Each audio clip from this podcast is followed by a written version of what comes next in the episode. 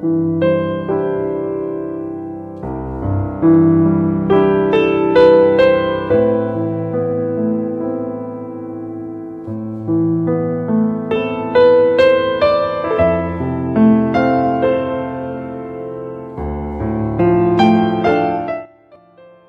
里是桃花心木电台，欢迎订阅，欢迎聆听。余秀华诗歌《横店村的下午》，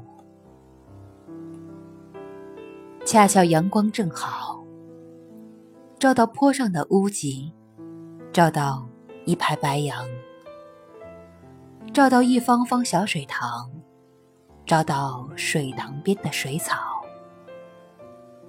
照到匍匐的蕨类植物，照到油菜、小麦，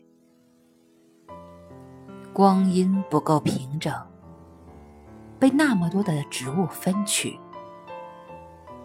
被一头牛分取，被水中央的鸭子分取，被一个个手势分取，同时也被我分取。我用分取的光阴凑足了半辈子，母亲用这些零碎凑足了白头发。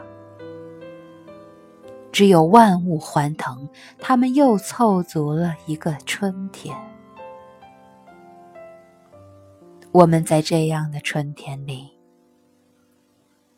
不过是把横店村重新。捂热一遍。